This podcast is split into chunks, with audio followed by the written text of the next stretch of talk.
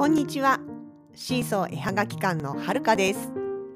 このポッドキャストでは私たちのものづくりの様子やイベントの裏話北海道暮らしのあれこれを中心に気ままにゆるーく発信しています。エピソードへのご感想などは Twitter、Facebook ページ、Instagram の公式アカウントへどうぞお気軽に書き込んでください。それでは今日も最後までお付き合いください。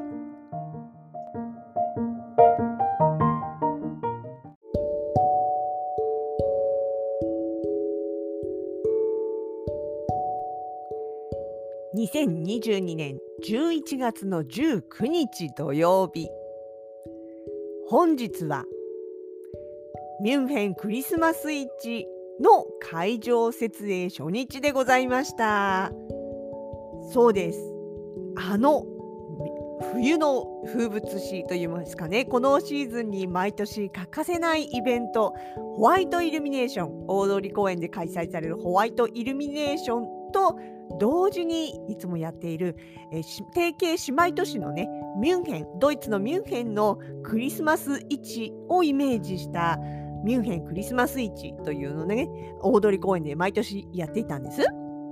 まあもちろんご存知の通り去年おととしとは、えー、どうしてもねイベントを開催するということができなかったので実に3年ぶりということになるんですけれどもこのミュンヘンクリスマス市毎年すごいにぎわうんですよね。いや実際ねあの本当に何だろうホワイトイルミネーションっていうくらいですから、まあ、雪が降りのイルミネーションが輝きのうわもう少しでクリスマスだなっていうその街のふわっとなんかこうね華やいだ雰囲気にまさにそれを盛り上げてくれるような。でねしかもそのミュンヘンクリスマス市のミュンヘンっていうことですからね。なんていうかな。日本のクリスマスっていうよりかはどっちかっていうと、そのドイツとかのね、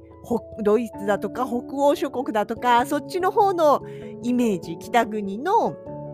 クリスマス、外国のクリスマスの雰囲気も持ったそんなイベントなんですよね。なので結構そのねクリスマス市の中にはえいろんなあの、なていうかな、海外のショップさん、まあ、とは言っても別にあの外国から来るというよりかは、多分札幌市内とか、まあ、近郊でね、やっているお店の方だとは思うんですけれども、それこそね、マトリョーシカ持ってくるあのお店さんがあったりとかね、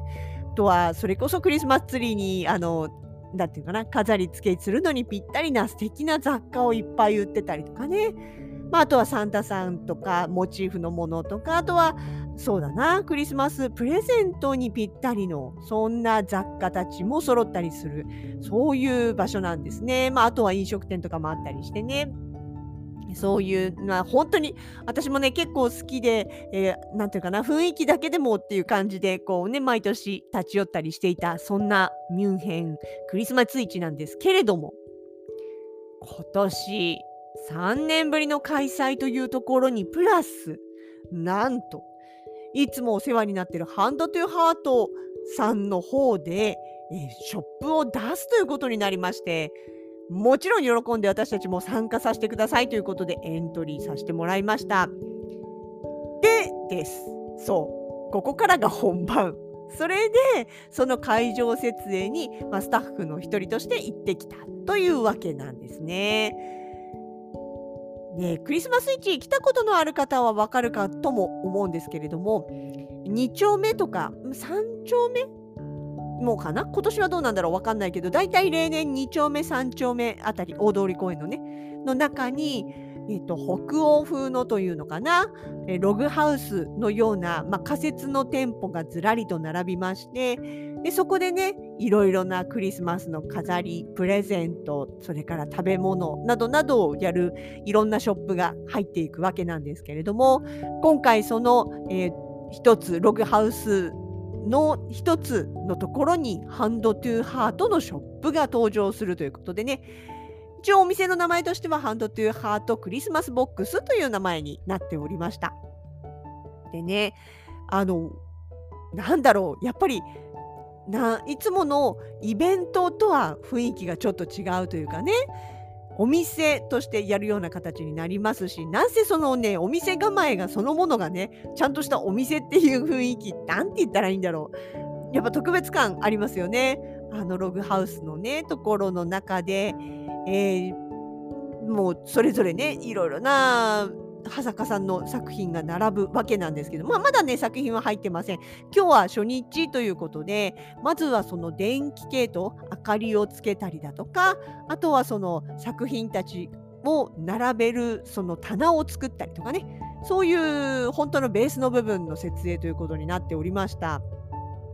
まあ、でね、神楽さんの方で、あの、どこに何を置くかということはあらかじめ考えていてくれたわけなんですが、まあ、これも神楽さんの予想通り。え最初にあの運営さんの方からもらっていた図面と何やら違うぞと。まあよくあることですよね。現地行ってみたら、あ、違ったっていうのは、まあよくある話なんですけれども、今回もご多分に漏れず、あれ？親っていうことがいろいろあったみたいでしてね。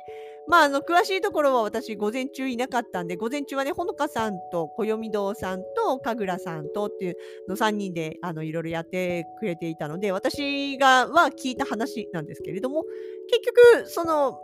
まあ、予定していた並び順通りにはいかないぞという話になって、じゃあどうしようかっていうのを、結局、まあ、そこにあるものに合わせるしかないわけですから。っていうことでね、あの3人でいろいろと考えてくれたり、工夫を重ねたりしましてね、ええ、あのまあ一応その最初の予定通りに近い形といいますか、壁にねぐるりとそろそあの沿ってえ棚を並べるようなそんな形の一応配置まではできましたあと電気のあの取り付けとねそこまでは今日できたんですね。まあ、もともとね、初日はそこまでの予定だったので、まあ、時間的には全然余裕はあったんですけどもね、まあ、ただ、そうですね、最初にこうしようと思っていた。で、まあ、そのためにいろいろとね、重機も新たに揃えたり、用意したりしたものがあるわけですから、それがいきなりその、イメージ通りに入らないってなると、本当ワオっていう感じなんですが、それをね、でもまあリカバリーして何とかしてしまうあたり、さすが神楽さんと、そして、えー、工具担当、工房担当違うな。なんだろう。そういうのがと。いや、本当でもね、あの、暦堂さんもそうですし、まあ、ほのかさんもそうですけども、いわゆる DIY といいますか、そういう電動工具とか作り使い慣れてますし、それを使ってこういろいろ設営するということも慣れてる人たちがね、あのやってくれていたので、えこうなんていうかな、起点を聞かせた神楽さんの案を形にできるお二人がいて、なんとか間に合ったという形ですかね。まあね、まだ全然ね、作品並んでませんから、この後どういう風になっていくのかなというところですけれども、そう、私たちのその入るブースね、ちょっとこう、入り口見上げてみますと、ちゃんとログハウスのところに、タイトル、お店の名前が入ってるわけですよ。 Hand to Heart Christmas Box っていうね。なんかもうね、それ見ただけでワクワクしちゃう感じ？なんか、あ、やっぱいつものイベントともまた違う、こう、特別感だな、みたいな。でね、来るお客様、これからまあ、22日からの開催ですけれども、いらっしゃる場合、一瞬ね、似たような建物ありますし、まあ、同じように雑貨を売ってるところがあるから、あれ、どこだろうって思うかもしれないんですが、今回、ものすごく分かりやすい目印があります。私たちのブース。なんとですね、そのログハウスの裏側、背面部分の壁のところが大通公園の中に向いているような格好なんですね。あちなみにね、え場所と言います、場所的には大通公園2丁目会場のえ南側通路、南側通路ですね、の方に面している形になります。でその背後といいますかねそのログハウスの出入り口じゃない側の壁のところがなんとアドベントカレンダーがついております。アドベントカレンダーでねあのあれですクリスマス12月に入ったらクリスマスまでの間ね一枚一枚こうページをめくっていくタイプで箱を開けてちっちゃな箱を開けるとそこからおやつが出てくるっていうのが基本的な家庭向けのアドベントカレンダーなんですけれども要はあれですねクリスマスまでのカウントダウンカレンダーって言ったところでしょうかね。毎日一つずつ小さなお菓子が出てきてでもうすぐクリスマスだもうすぐクリスマスだなっていうのをこうね気持ち的にもワクワクが高まっていくという非常にあのあの素敵なアイテムなんですけれども、それの、まあ、なんていうんですかね、そこにお菓子は入ってないけれども、カウントダウンカレンダーという意味で、えアドベントカレンダーがね、なんとうちの ブースの後ろ側にくっついてるんですよ。だ多分あれ1日ごとにね、少しずつカレンダーがめくられていって、なんだろうな、後ろから何が出てくるのかわからない。お菓子じゃないけど、きっとなんかこう、なんだろうな、うんとお人形が出てきたりとかそんな感じになるの飾りが出てきたりとかそんな感じになるのかなと想像しているんですけれども。もちろんそしてそこはねフォトスポットなわけですよ。いや映えますよ。あれだって可愛いもん。横にちゃんとミュンヘンクリスマス市 in 札幌2022だかじゃあ21回目か21って数字も入ってますしね。もう記念撮影最高のスポットです。が私たちのブースの後ろ側に入ってるということでね。だから、えっ、ー、と、大通り2丁目会場に来た時に、あれ？あのブースどこだっけ？って思ったら、アドベントカレンダー探してください。絶対わかるから。すごい目立つから。そう。そこのところにちなみにね、そのアドベントカレンダーの横にね、そのミュンヘンクリスマス1位の文字が入ってるんですけどね、そこの周りがね、ハートで囲まれてるんですよ。いろんなカラフルなハートがいっぱい描いてあって、それで文字が囲まれてるんですよ。あれ見た瞬間にね、いやー、ここのハートに、ハンドトゥーハートのマーク、公式の赤いハート、紛れ込ませたい。ってめっちゃ思いましたけど、さすがにそれやったら怒られるんでやりません。まあそんなね、いい目印のついたところになっております。いよいよね、明日20日の日から、えー、順次作家さんたちが作品を持ってきてくれましてで、まあ、スタッフと作家さんと相談しながらいろいろ並べてお店を完成させていくという形になります。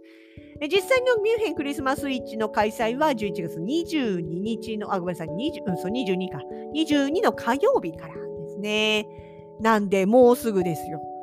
から、えー、ももちろん終わりは25日、12月の25日、クリスマスまでということになります。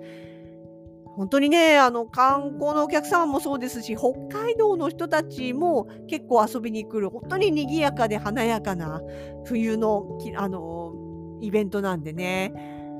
今年どうなるかなって、まあちょっと3年ぶりということもありますけども、まあね、状況が状況なんで、どんな感じになるか全く未知数ですけれども、でもあそこにね、参加できるっていうだけで私はもうすごい嬉しいので、まあ、とにかくね、あの、一人でも多くの方に遊びに来てもらえたら、覗きに来てもらえたらなんていうふうに思っております。もしかしたらね、そこから観光のお客様がお持ち帰りになって、世界に私たちの作品が旅立つかもしれないじゃないですかとか考えると、やっぱ楽しいですよね。まあまあもちろん普通のイベントの時だってあの観光のお客さんはいらっしゃるるとは思うんですけれどもね特にやっぱりちょっと雰囲気の違うイベントですからね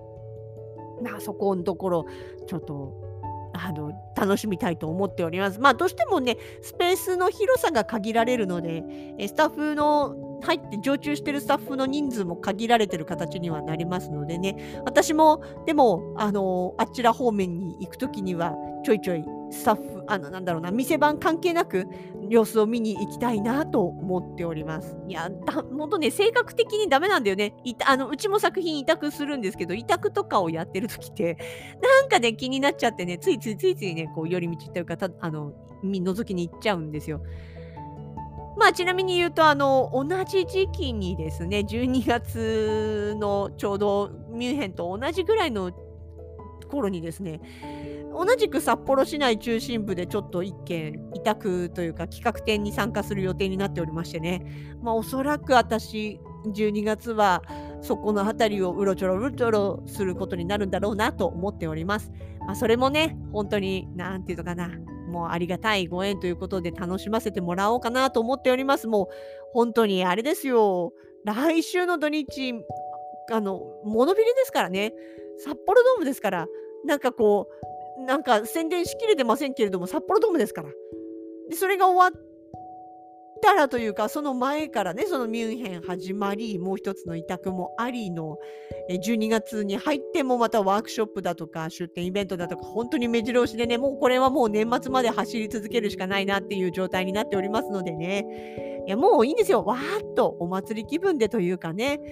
やれることやって頑張りたいなと、いい一年の締めくくりにしたいなと思っておりますので、えぜひよろしければですね、会場の方に遊びに来ていただければと思います。またね、会場の様子などなど、え順を追ってというかね、記録的にここにも喋っていきたいと思いますので、え、ぜひ引き続き聞いてみてください。それでは。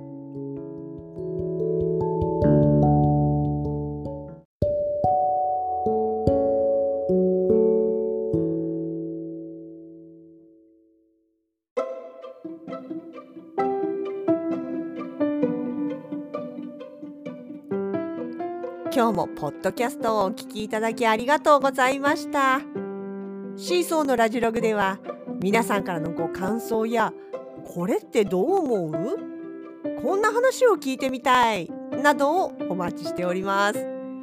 各 SNS へのコメントメールダイレクトメッセージなどでお気軽に声かけてくださいね。それではまた次回に。